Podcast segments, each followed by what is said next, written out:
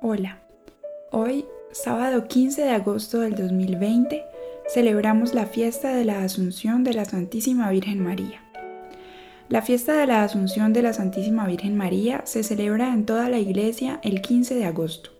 Esta fiesta tiene un doble objetivo, la feliz partida de María de esta vida y la asunción de su cuerpo al cielo.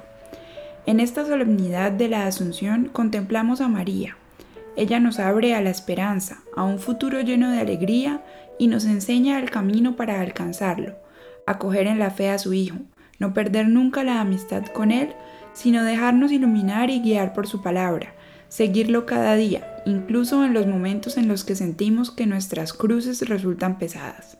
María, el arca de la alianza que está en el santuario del cielo, nos indica con claridad luminosa que estamos en camino hacia nuestra verdadera casa, la comunión de alegría y de paz con Dios. Homilía de Benedicto XVI en 2010. El dogma de la Asunción se refiere a que la Madre de Dios, luego de su vida terrena, fue elevada en cuerpo y alma a la gloria celestial. Este dogma fue proclamado por el Papa Pío XII el 1 de noviembre de 1950 en la Constitución Munificentimus Deus. Después de elevar a Dios muchas y reiteradas preces y de invocar la luz del Espíritu de la verdad, para gloria de Dios omnipotente, que otorgó a la Virgen María su peculiar benevolencia, para honor de su Hijo, Rey inmortal de los siglos y vencedor del pecado y de la muerte, para aumentar la gloria de la misma augusta Madre y para gozo y alegría de toda la Iglesia. Con la autoridad de nuestro Señor Jesucristo, de los bienaventurados apóstoles Pedro y Pablo, y con la nuestra, pronunciamos, declaramos y definimos ser dogma divinamente revelado que la Inmaculada Madre de Dios y siempre Virgen María, terminado el curso de su vida terrenal, fue asunta en cuerpo y alma a la gloria del cielo. Ahora bien, ¿por qué es importante que los católicos recordemos y profundicemos en el dogma de la Asunción de la Santísima Virgen María al cielo? El nuevo catecismo de la Iglesia Católica responde a este interrogante. La Asunción de la Santísima Virgen constituye una participación singular en la resurrección de su Hijo y una anticipación de la resurrección de los demás cristianos. La importancia de la Asunción para nosotros, hombres y mujeres de comienzos del tercer milenio de la era cristiana, radica en la relación que hay entre la resurrección de Cristo y la nuestra. La presencia de María, mujer de nuestra raza, ser humano como nosotros, quien se halla en cuerpo y alma ya glorificada en el cielo, es eso, una anticipación de nuestra propia resurrección. Más aún, la asunción de María en cuerpo y alma al cielo es un dogma de nuestra fe católica, expresamente definido por el Papa Pío XII hablando ex cátedra. ¿Y qué es un dogma? Puesto en los términos más sencillos, dogma es una verdad de fe, revelada por Dios en la Sagrada Escritura o contenida en la tradición y que además es propuesta por la Iglesia como realmente revelada por Dios. En este caso se dice que el Papa habla ex cátedra, es decir, que habla y determina algo en virtud de la autoridad suprema que tiene como vicario de Cristo y cabeza visible de la Iglesia, Maestro Supremo de la Fe, con intención de proponer un asunto como creencia obligatoria de los fieles católicos.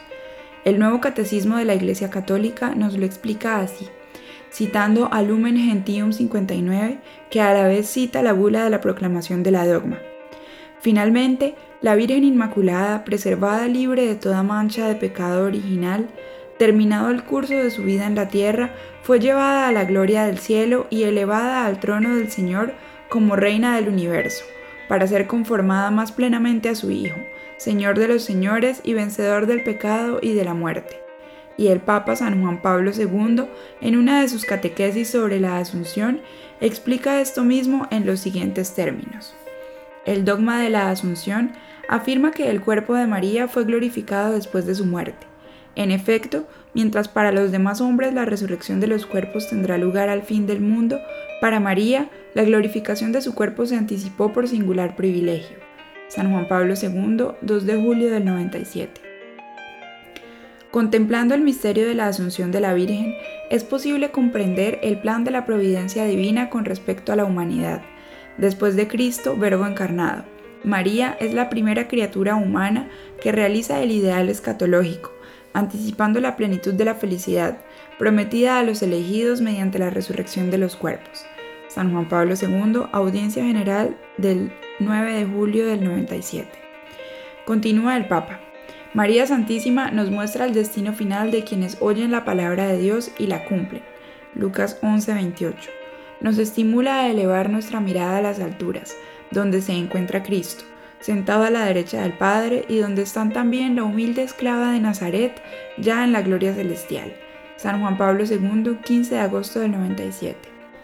Los hombres y mujeres de hoy vivimos pendientes del enigma de la muerte aunque lo enfoquemos de diversas formas según la cultura y las creencias que tengamos, aunque lo evadamos en nuestro pensamiento, aunque tratemos de prolongar por todos los medios a nuestro alcance nuestros días en la tierra, todos tenemos una necesidad grande de esa esperanza cierta de inmortalidad contenida en la promesa de Cristo sobre nuestra futura resurrección.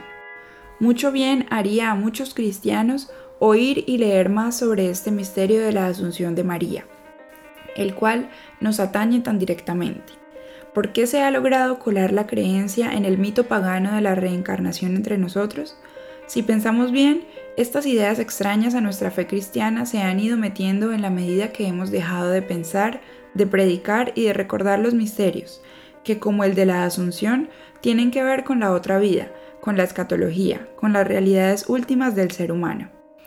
El misterio de la Asunción de la Santísima Virgen María al cielo nos invita a hacer una pausa en la agitada vida que llevamos para reflexionar sobre el sentido de nuestra vida aquí en la tierra, sobre nuestro fin último, la vida eterna, junto con la Santísima Trinidad, la Santísima Virgen María y los ángeles y santos del cielo.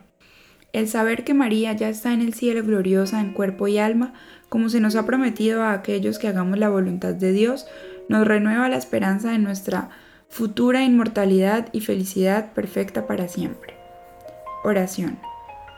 Bendita sea tu pureza y eternamente lo sea, pues todo un Dios se recrea en tan graciosa belleza. A ti, celestial princesa, Virgen Sagrada María, yo te ofrezco en este día alma, vida y corazón. Mírame con compasión, no me dejes, Madre mía. Amén. Dios te salve María, llena eres de gracia, el Señor está contigo. Bendita tú eres entre todas las mujeres y bendito es el fruto de tu vientre Jesús. Santa María, Madre de Dios, ruega por nosotros pecadores, ahora y en la hora de nuestra muerte. Amén. Dios te salve María, llena eres de gracia, el Señor está contigo. Bendita tú eres entre todas las mujeres y bendito es el fruto de tu vientre Jesús.